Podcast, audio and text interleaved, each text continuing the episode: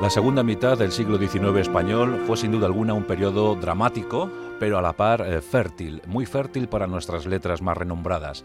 Y ahí estaba eh, nuestra protagonista de hoy, doña Emilia Pardo Bazán, considerada como de las principales eh, intelectuales de aquel momento histórico y clave surtido, lleno, cuajado de revoluciones, como la gloriosa de 1868, pero también eh, pronunciamientos, eh, alzamientos cantonales, el de Cartagena, las guerras carlistas que seguían eh, coleando, en fin, que España se convulsionaba en medio de los estertores provocados por el analfabetismo de buena parte de la población, la pérdida de las colonias en América y en Asia y desde luego el surgimiento de una generación espectacular, la generación del 98. Decíamos eh, que si tuviéramos que elegir eh, nombres electos para buscar una especie de panteón, una especie de Olimpo de esa literatura hispana de, finales del siglo XIX, pues desde luego ahí estarían Benito Pérez Galdós, Leopoldo Las Clarín, eh, Pío Baroja y por supuesto doña Emilia Pardo Bazán.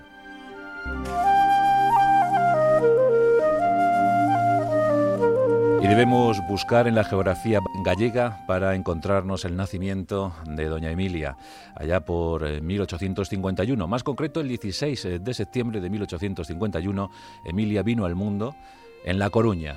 Era unigénita, esto es, hija única de un matrimonio noble e ilustre. Por un lado, don José Pardo Bazán, por otro, doña Amalia de la Rúa, los condes de Pardo Bazán. ¿Eso qué quería decir? Pues que su unigénita, su querida Emilia, iba a recibir todo el esmero, todo el mimo posible para una niña bien de aquella época. Pero Emilia era de natural inquieta y gustaba mucho de leer eh, y buscar en la biblioteca familiar. Allí se topó, eh, casi sin anestesia, con la Biblia, con el Quijote, con la Iliada, con los textos de Plutarco algo infrecuente, ¿verdad?, en las bibliotecas, en las escasas bibliotecas de aquella época, mediados del 19, pero todo un hallazgo, toda una alegría vital para la pequeña Emilia, que leyó con fruición cuantos textos cayeron en sus manos. Y todo eso propiciado por su padre, un hombre culto, inteligente, muy metido en política, liberal, a ultranza, y que supo inculcar en su hija ese amor, esa pasión por la literatura. Por eso don José no vio mal eh, que Emilia desviase su atención de las aulas para centrarse en las bibliotecas. La madre, eh, doña Amalia, ante todo quería que la niña tocase bien el piano, que estudiase solfeo, pero esto eh, Emilia no, no quiso, no quiso atender a las teclas y sí en cambio a las hojas, a las páginas, al constante pasar de páginas en las tardes otoñales de Galicia, disfrutando de lecturas únicas e indispensables que formaron su carácter, su personalidad y su forma de ver la vida. Emilia quiso escribir desde bien jovencita, quiso ser literata, quiso ser autora de grandes novelones, como ya decía. En los inviernos, que los pasaba por cierto en Madrid, inscrita en un colegio francés, leía esas obras románticas que venían del país galo y disfrutaba mucho con ese idioma, con el francés. Más tarde se convertiría en políglota al aprender italiano, alemán, inglés, desde luego Emilia tenía actitudes eh, para la cultura y las demostró a edad bien temprana, participando en esos juegos florales donde los jovencitos, jovencitas acreditaban eh, su posición eh, de privilegio con textos, poesías, ensayos.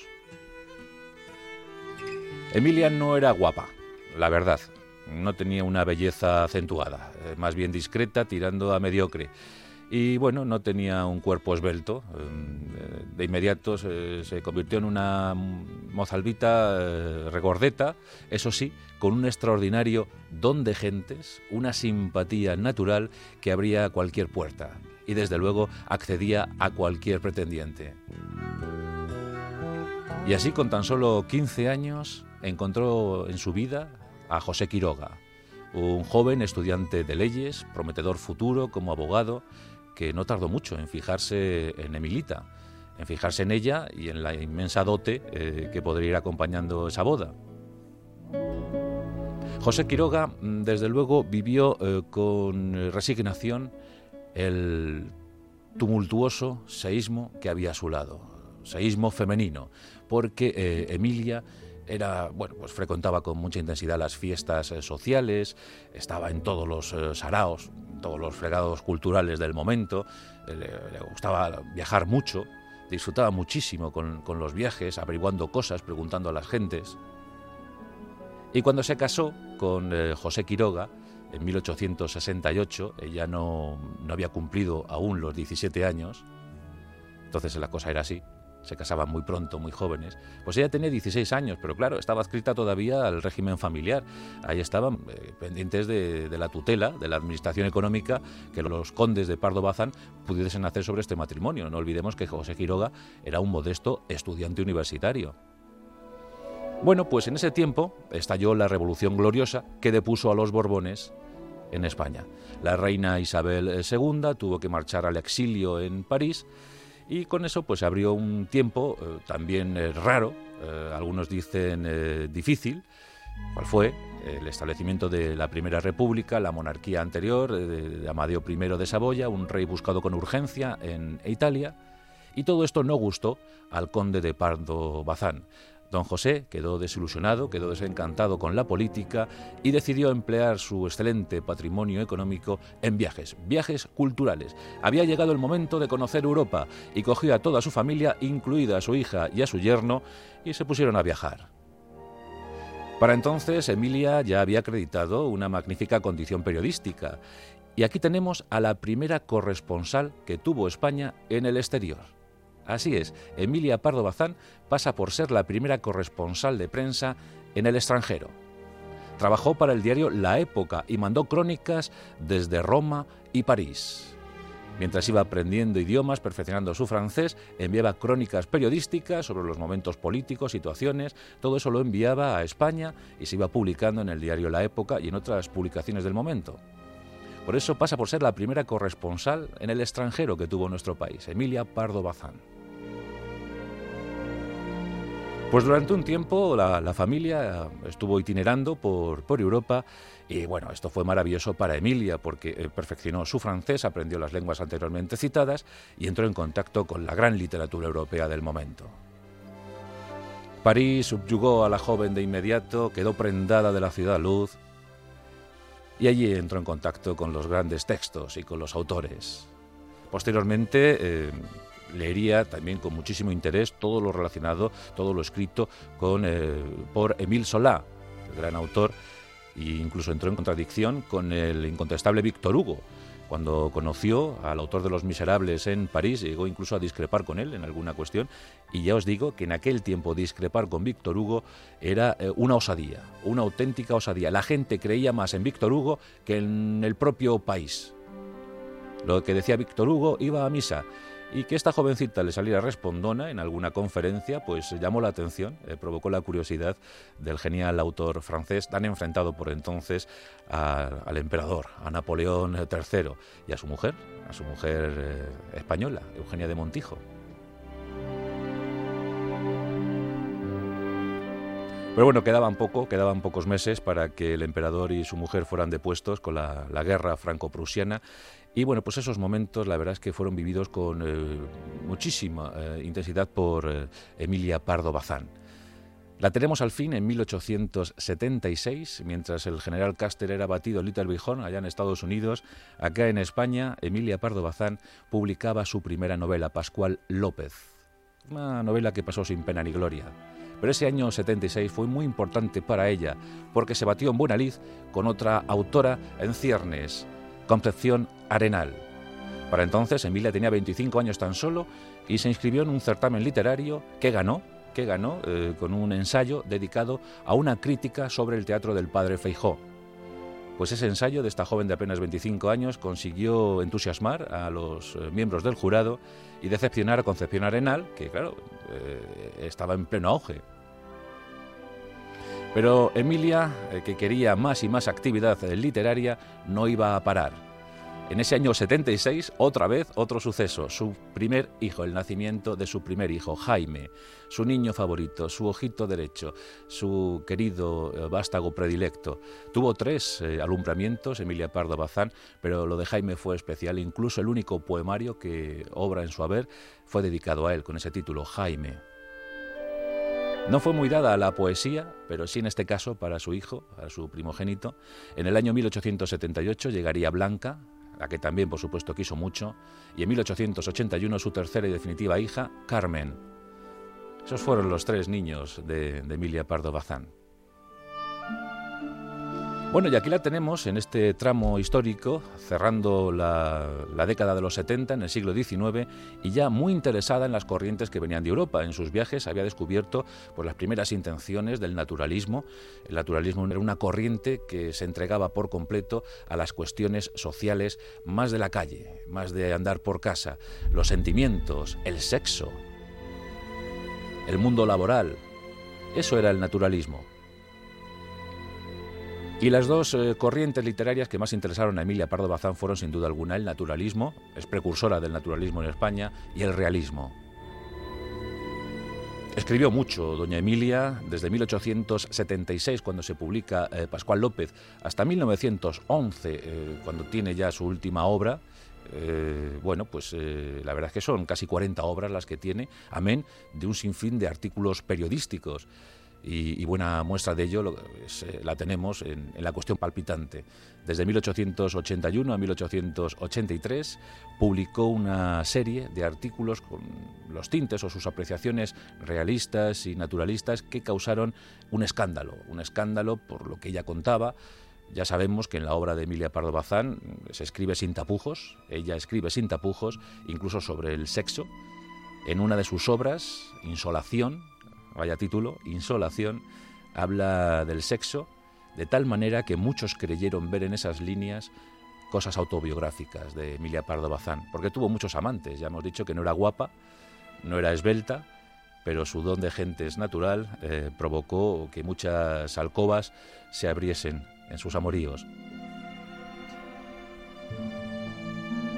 Bien, pues la tenemos aquí publicando sus primeras obras y como tercera obra llega La Tribuna. La Tribuna está considerada como la primera obra larga, la primera novela eh, larga, que ya es naturalista por completo, que ya viene del naturalismo, es la primera obra naturalista que se publica en España. La propia Emilia Pardo Bazán, en su diario La Época, había publicado un relatito llamado Viaje de novios, que bueno, ahí ya se puede ver, se puede ver alguna cosa del naturalismo, pero era un relato, un relato corto. La Tribuna es la primera novela eh, de amplitud eh, que consagra a Emilia Pardo Bazán como precursora del naturalismo aquí en nuestro país.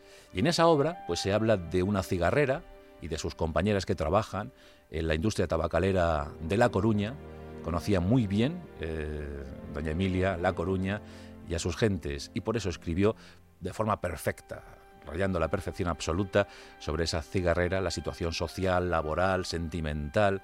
Eh, vamos, esa novela, La Tribuna, es muy recomendable dentro de la gran obra de doña Emilia Pardo Bazán.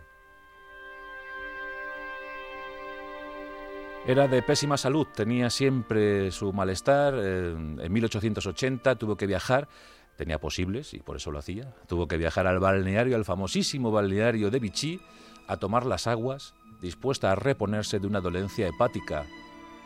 Ahí es donde dicen que entró en contacto con la literatura de Emile Solá. Bueno, pues en estos viajes constantes de salud aprovechaba para escribir, para escribir una obra tras otra. Era, de, era mujer de novela anual. Escribía una novela más o menos al, al año y eso sí, una fuerte dosis de artículos periodísticos.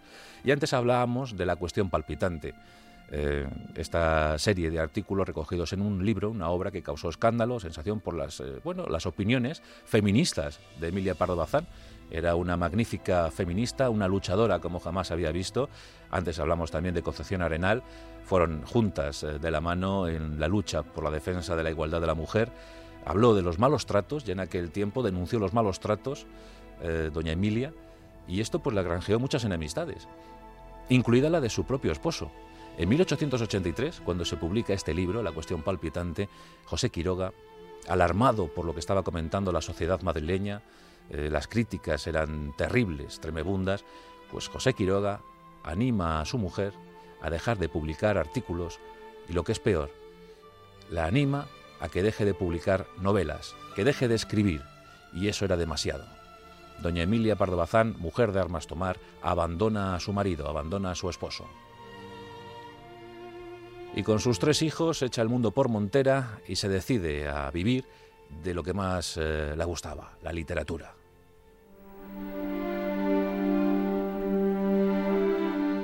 Como decíamos, eh, viaja a París eh, con cierta frecuencia, donde traba amistad al final con Víctor Hugo. Es mujer siempre de, alma itinerante, de alma viajera, alma errante, y empieza también a pasar unas temporadas en su tierra natal, en Galicia. Y tenemos aquí tres años primorosos.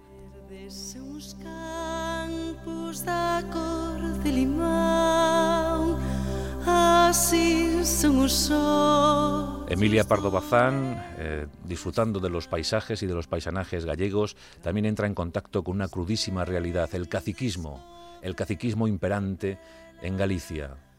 Los señoritos de toda la vida sometiendo, subyugando, esclavizando al personal, a las gentes modestas y humildes. En 1886 se publican Los Pazos de Ulloa. Los Pazos de Ulloa es la obra cumbre, dicen, de doña Emilia Pardo Bazán. Y en el libro se contempla una situación desagradable. Después, en 1887, llega La naturaleza muerta e Insolación en 1888. Estos grandes e inmortales textos van acompañados con otros relatos cortos. Eh, la verdad es que, eh, como decíamos, fue muy pródiga en publicar. Ahí llegó Morriña, por ejemplo, La Madrileña. Eh, contaba todo muy bien. Era una observadora perspicaz y cada observación, cada visión quedaba reflejada en sus notas para luego pasar al libro. Lo hizo como ninguna otra, doña Emilia Pardo Bazán y también con textos eh, de terror, eh, textos eh, que daban mucho susto, mucho miedo. No tuvo ningún problema en escribir semejantes textos, adorados hoy en día por los góticos, por la tribu gótica, que tiene muy ensalzada la figura de doña Emilia Pardo Bazán. Adoran a doña Emilia. En 1890 fallece su padre. Fue un trauma, fue un dolor haber perdido a su padre, muy conectada, muy unida a su padre, a don José. Pero em, recuperar herencia, era, como digo, la única depositaria de la herencia familiar, pues hizo que tuviese fondos suficientes para sacar ella sola adelante una revista, el Nuevo Teatro Crítico, una revista que escribía ella sola, de arriba abajo, todos los artículos, las opiniones, los comentarios, la agenda, todo lo hacía la condesa de la ahora ya proclamada condesa de Pardo Bazán. Eso sucedió durante tres años, desde 1890 hasta 1892. Para entonces, eh, Cuarentona ya estaba consagrada, admirada, querida por todos, incluso en el extranjero, un personaje reconocido. Reconocido y, muy aplaudido, muy valorado, menos por quien debía valorarla. Esto es la Real Academia de la Lengua Española. Hubo muchas eh, peticiones para que doña Emilia fuera la primera en entrar en semejante recinto y siempre fueron denegadas. Esto es incomprensible, pero bueno, tengamos en cuenta que era aquella época era lo que había. El machismo era lo que imperaba y doña Emilia lo sufrió como ninguna. Se la negó el acceso a la Real Academia de la Lengua Española. Llegaba la tragedia para España, la pérdida de las colonias, Cuba, Puerto Rico, Filipinas, la explosión de la generación literaria, como jamás había visto, la generación del 98. Nos equiparábamos, por fin, nuestras letras se encontraban, por fin, desde el siglo XVI-XVII encontraban al menos un rincón propicio para que las mentes más lúcidas de España pudiesen plasmar sus ideas, sus impresiones en papel. Desde su divorcio, hacia 1883-84, de José Quiroga, mantuvo muchísimos romances. Estuvo implicada incluso con en amoríos con algún pintor como Joaquín Bahamonde, pero desde luego su gran amor, el amor de su vida fue Benito Pérez Galdós. Durante 20 años unieron sus vidas. Y bien es cierto que ella era muy frivolona, era muy pizpireta y de vez en cuando buscaba alguna aventura, algún lío. Pero Benito Pérez Galdós, 10 años mayor que ella, siempre decía, es tan noble, es tan sincera, que siempre se hace perdonar. Se les podía ver paseando de la mano por Madrid, eh, disfrutando de agradables tertulias.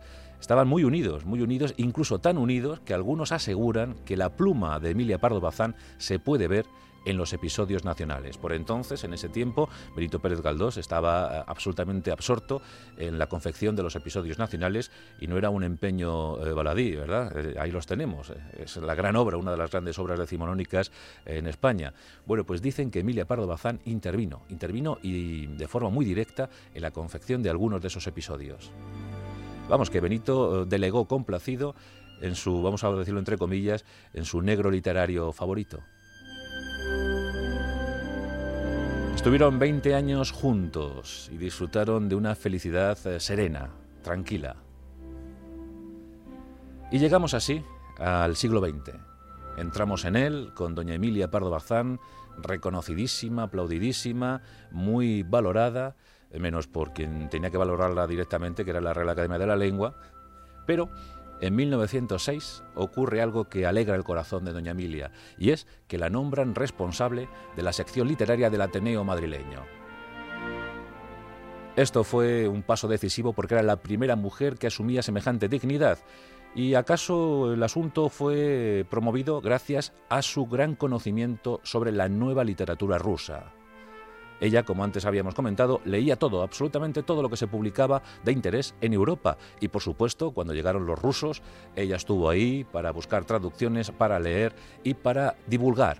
En brillantes conferencias divulgó este sentir de la literatura rusa y causó impacto, sensación, tanto que ahí llegó ese nombramiento, ese cargo en el Ateneo de Madrid, en la sección literaria responsable de esa sección. Incluso en 1910 tuvo una cierta actividad eh, política cuando fue nombrada consejera de Instrucción Pública. Se consideraba que doña Emilia Pardo Bazán era una mentalidad muy elevada y que podía asumir esos cargos, aunque ya era bastante madura, pero podía asumir esos cargos con absoluta responsabilidad.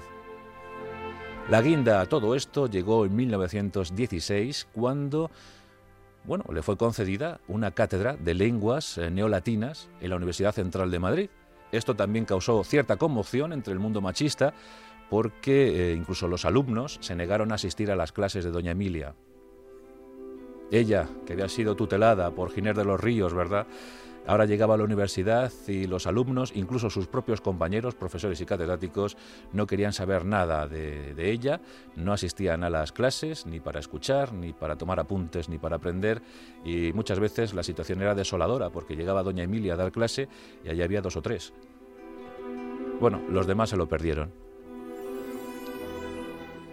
Mujer, como yo digo, eh, ya madura, vivió sus últimos años con eh, felicidad, eh, felicidad serena, pero la enfermedad siempre acompañándola acabó con su vida el 12 de mayo de 1921, no llegó a cumplir los 70, murió con 69 años de edad, víctima de una gripe, una gripe, una simple gripe asociada, combinada con la diabetes crónica que sufría desde hacía muchísimo tiempo. Así que la diabetes y la gripe se la llevaron. Qué injusto.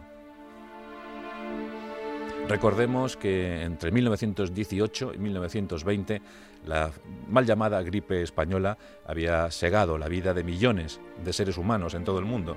Esta no fue la gripe que acabó con la vida de Emilia Pardo Bazán, fue una gripe común, una modesta y simple gripe común, pero desde luego su pérdida fue muy llorada, murió en, en Madrid. Hoy en día su casa natal en La Coruña sirve como sede, como centro para la, Academia de la Lengua eh, Gallega, la Real Academia de la Lengua, y también es eh, la Casa Museo de Emilia Pardo Bazán. Y sus obras se siguen leyendo con absoluta lealtad. Eh, sus incondicionales conservan los textos de Emilia Pardo Bazán en sus bibliotecas, en los lugares privilegiados y bueno, pues los propios eh, góticos, antes que lo comentábamos, leen esos textos escritos por ella de misterio, terror, de, naturalismo, de realismo, con eh, más que innegable cariño. Por eso decía que si tuviese que elegir un podium personal sobre literatos decimonónicos de mi gusto, pondría arriba del todo a Benito Pérez Galdós, pero escoltándole inmediatamente eh, Emilia Pardo Bazán y Leopoldo Alas Clarín. Qué gran siglo, Dios, qué gran siglo para la literatura española. Doña Emilia, nuestro homenaje, nuestro respeto desde la Rosa de los Vientos.